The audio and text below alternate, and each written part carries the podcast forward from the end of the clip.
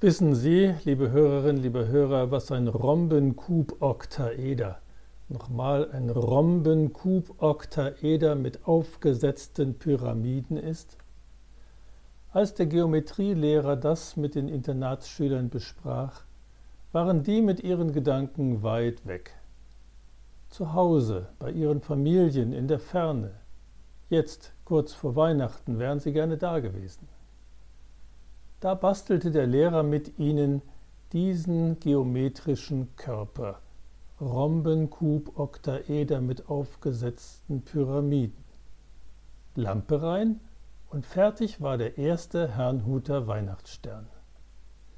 Jeder Schüler bastelte im Internat der Herrnhuter Brüdergemeinde einen und schickte ihn an die Familie, als ein Symbol der Verbundenheit, weil man sich gemeinsam auf den freute, dessen Geburt einst von dem Weihnachtsstern angezeigt wurde, Jesus in Bethlehem. Diese besonderen Sterne, sie werden immer noch in Herrnhut gefertigt, traten ihre Siegeszug in alle Welt an. Bei uns hängen sie an vielen Häusern, in den Kirchen und an etlichen Geschäften.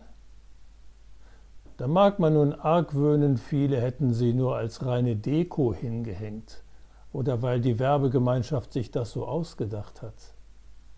Aber wichtiger als die Frage, warum jemand einen Stern aufgehängt hat, ist doch die Frage, was wir darin sehen, was ich darin sehe.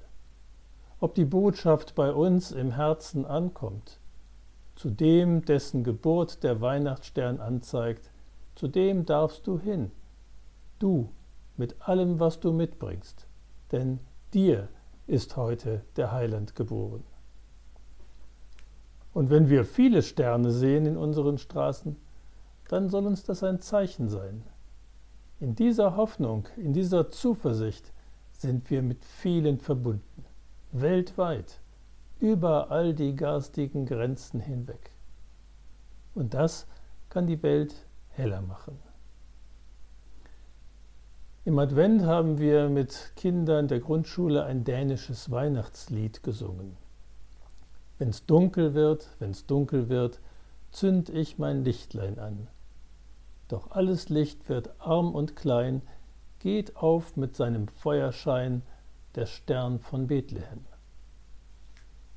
In diesem Sinne wünsche ich Ihnen ein gesegnetes Christfest.